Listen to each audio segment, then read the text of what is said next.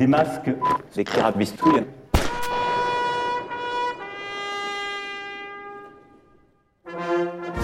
Notre système de santé, il soigne bien et nous devons en être fiers, mais il prévient mal. Bien. Mesdames, Messieurs, placés en réanimation. Mes chers compatriotes, je vous ai dit il y a quelques jours que nous étions engagés dans une guerre, une guerre contre un ennemi invisible. Dans ce cadre, j'ai d'ores et déjà décidé de saluer plusieurs centaines de nos compatriotes que j'ai croisés tout à l'heure et avec qui j'ai pu discuter.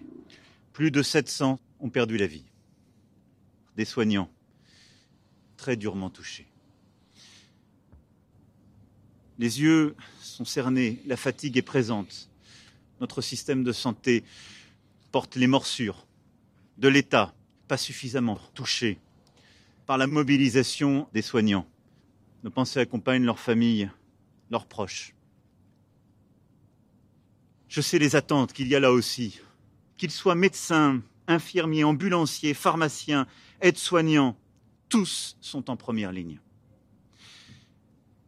Nos soignants qui se battent aujourd'hui pour sauver des vies se sont hier battus pour sauver l'hôpital, pour protéger notre service public à leur manière, avec leurs moyens. J'ai demandé au gouvernement d'apporter une réponse forte, exceptionnelle, inédite, toujours en transparence, mais sans que nous ne cédions, que jamais nous ne cédions. Des masques, des tests, des respirateurs, nous ne céderons rien. Une méthode inédite qui sera répliquée dans la durée. Un plan massif, la réserve sanitaire qui nous permettra d'apporter des bras, des soutiens à des femmes et des hommes qui se réengagent, nos aînés. Mais derrière cette organisation, d'abord, tonnerre, Mistral, Dixmude, l'opération Résilience, dans les EHPAD, pour libérer des lits. Plus de 100 000 de nos aînés ont perdu la vie.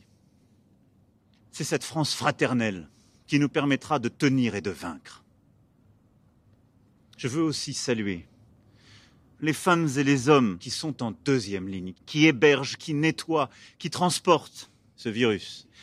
Ce sont nos livreurs, nos caissiers et nos caissières.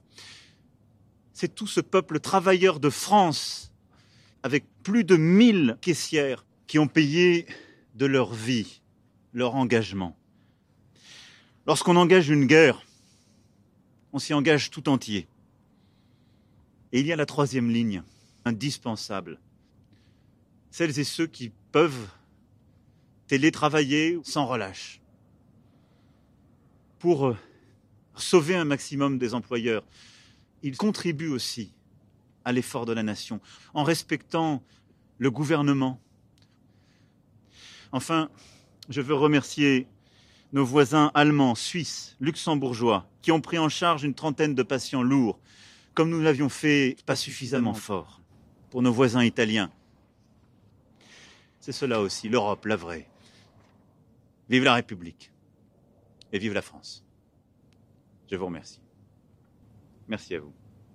Merci, mesdames, messieurs.